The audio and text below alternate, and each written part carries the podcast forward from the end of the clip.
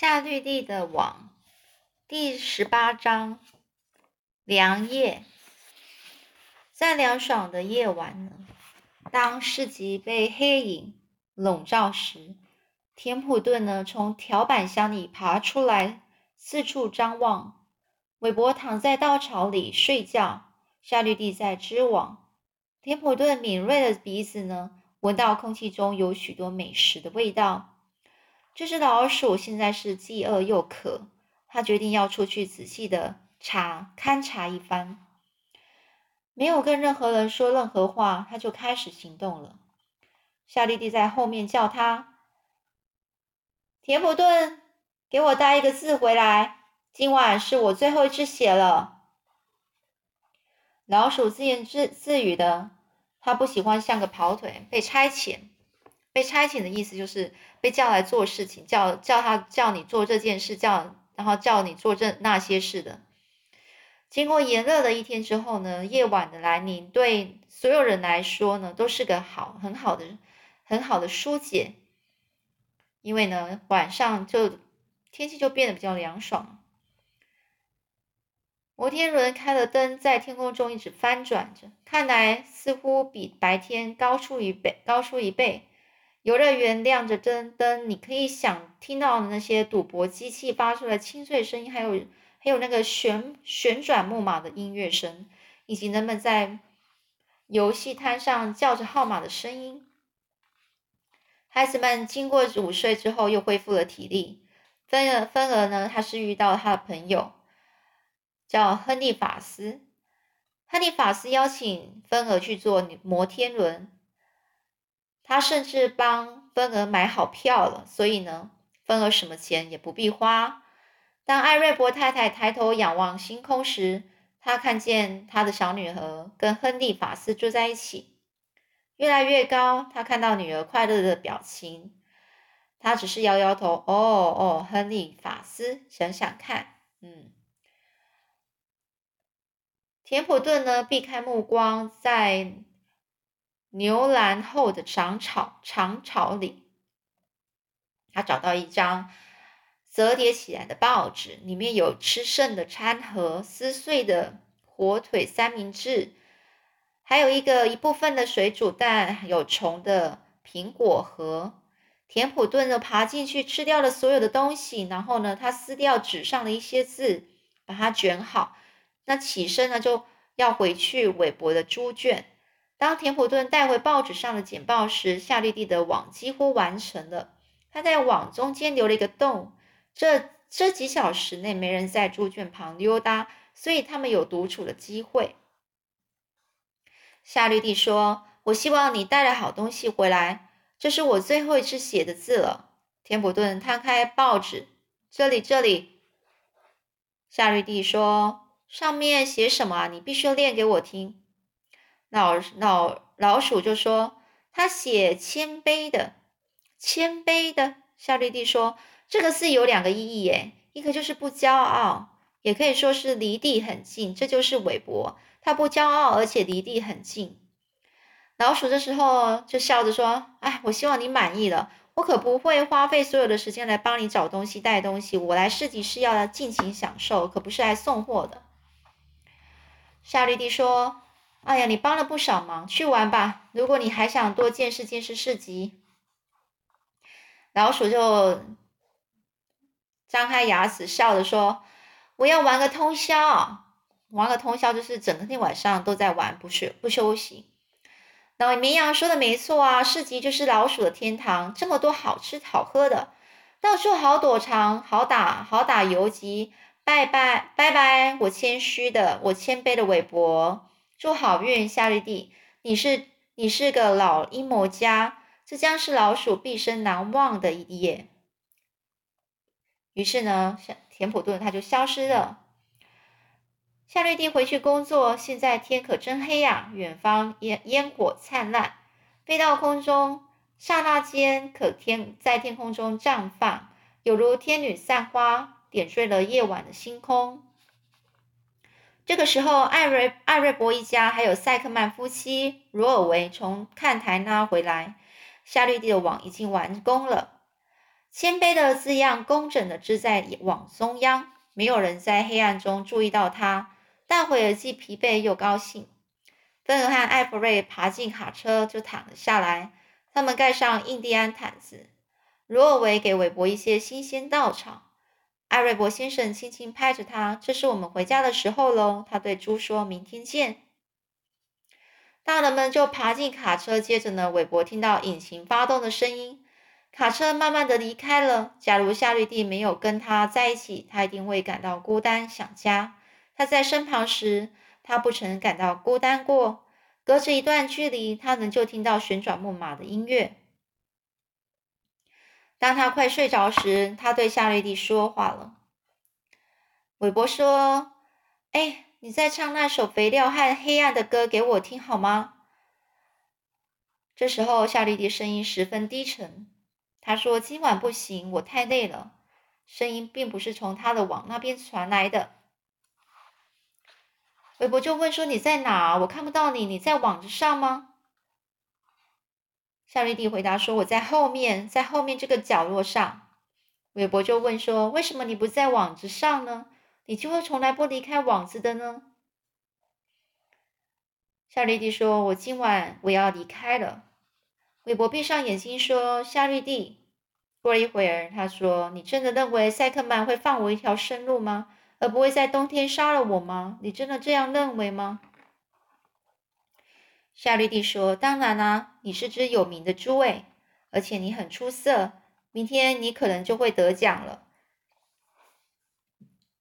全世界都对你耳熟能详。耳熟能详就是很你，因为他很有名，大家都听过，叫耳熟能详。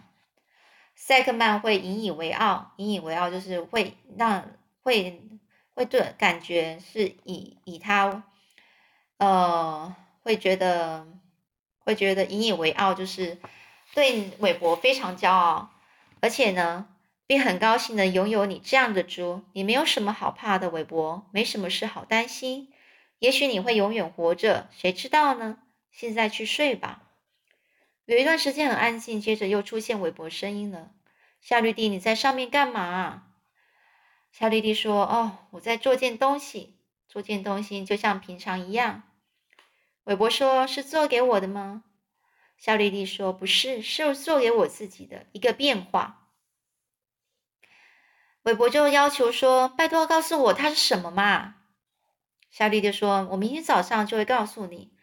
当第一个曙光出现在天空，当麻雀开始活动，当乳牛开始摇晃它们的链子，当公鸡开始啼啼叫。”当星辰渐渐消失，当汽车在高速公路上穿梭时，你往上头这边看，我会给你一看到一件东西，给你看一件东西。这就是我会给你看，这是我的杰作。在他说完这番话之前呢，韦伯早就已经睡着了。夏绿蒂能听出呢，韦伯的声鼾声中充满了安详。就在稻草堆深处，几英里外呢，在艾艾瑞伯家里，几个男人围在厨房的餐餐桌旁吃个桃子罐头，闲聊着今天发生的事。楼上呢，艾弗瑞已经在床上睡着了，艾瑞伯太太也正在帮芬儿塞被子。妈妈问芬儿说：“在市集好玩吗？”芬儿就点点头说：“这是我一生当中最棒的时光。”艾瑞艾瑞伯太太说：“好极了，这不是很棒吗？”下一章节软囊。隔天早上呢，当第一个曙光出现在天空，麻雀开始活动，乳牛把它的链子甩得嘎嘎响。公鸡大声啼叫，高速公路上开始有汽车奔驰时，韦伯醒来了。他急着要找夏绿蒂。他看到他在头顶上的一个角落里，他非常安静，八只脚伸展开来。过了一夜，他似乎缩水了，变小了。在他旁边，韦伯看到一个粘在天花板上的奇怪的、很奇怪的东西，看起来像个囊，或是一个茧。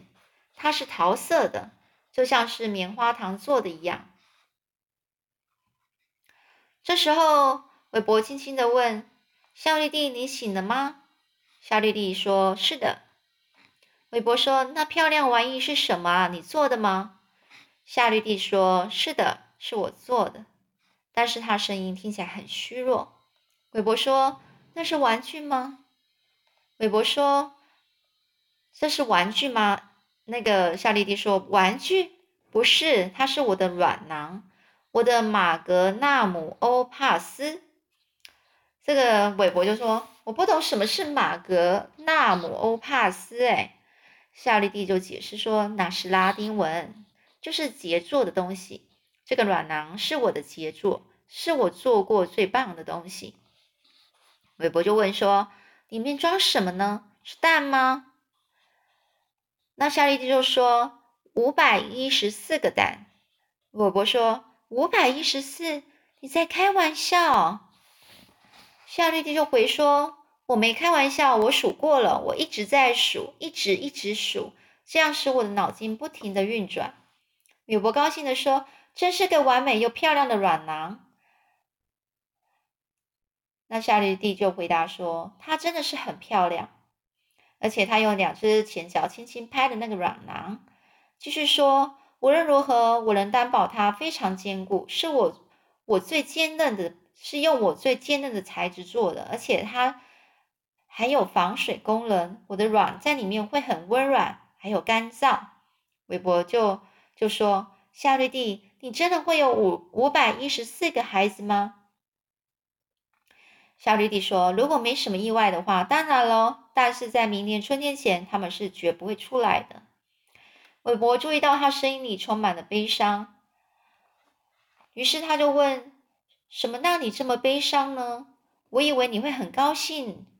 夏绿蒂说：“别管我了，我只是没什么精力，没什么力气。我想我那么伤心，是因为我看不到我的孩子了。”韦伯说：“你怎么会说你看不到孩子的呢？你当然会看到啊！我们大家都会看到。明年春天，地窖里到处都是小蜘蛛。”这会是件多棒的事！到时候白鹅会在会在有一窝小鹅，绵羊会有他们的新小羊。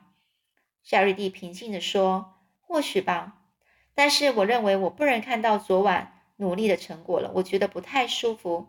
告诉你实话吧，我感到很很很衰弱，很虚弱。”韦伯并不懂衰弱、虚弱的意思是什么，他不想再烦夏绿蒂来解释。可是他实在很担心，所以不得不问：“那衰弱是什么意思呢？”夏绿蒂就说：“这表示我渐渐老了，而且感觉到我的年纪不再年轻了。”韦伯，我不希望你为我担心。今天可是你的大日子，看看我的网吧，露珠不是使它显得更棒吗？夏绿蒂的网从没有像今天早上这般美丽。早晨的露珠点缀了每一条丝线。东方的阳光照射着它，使它清晰的呈现。它是个完美的艺术品。再过一两个小时，会有人群经过，赞美它，读它，然后再看看韦伯，在惊讶的看着这个奇迹。当韦伯正在研究这片网时，一小撮胡须和一张小头锐面的脸出现了。田普顿慢慢走过韦伯的猪圈。然后如释重负的躺在一个角落里，他就很粗鲁的说：“我回来了，这可是美丽的一个晚上啊！”那只老鼠变得比平常大小还胖了两倍，它的胃就像一个果酱罐子一样大。他重复说：“可真是美丽的一晚呐，痛饮的真爽快，真的有的吃。我大概吃了三十个吃剩的便当，我从来没有看过这么多食物哎。”所有的食物因为长期处于高温状况下都熟透了，哎，这真是太丰盛了，朋友，太丰盛了。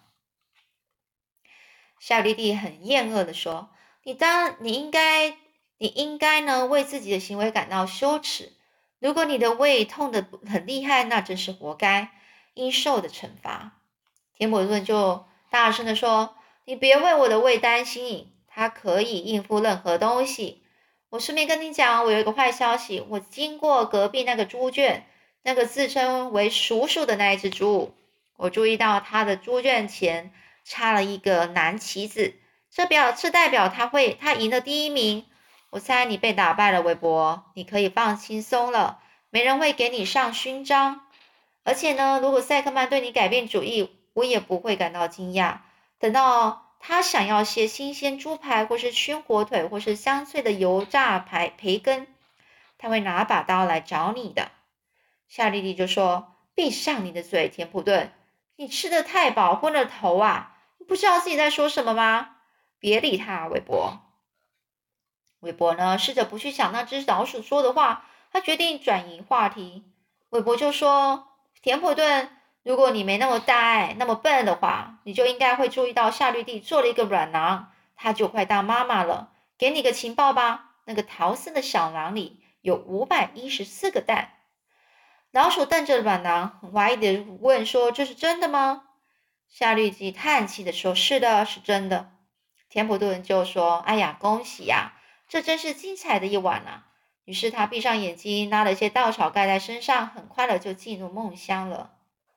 其实韦伯和夏绿蒂很高兴，他可以安静了一阵子了。九点钟时，艾瑞伯先生的卡车开进市集，来到了韦伯的猪圈，停了下来。大家都爬出卡车，芬儿就叫着说：“看呐，看看夏绿蒂的网，看他写了什么。”大人和小孩牵着手站在那儿，动也不动，读着那个新标示。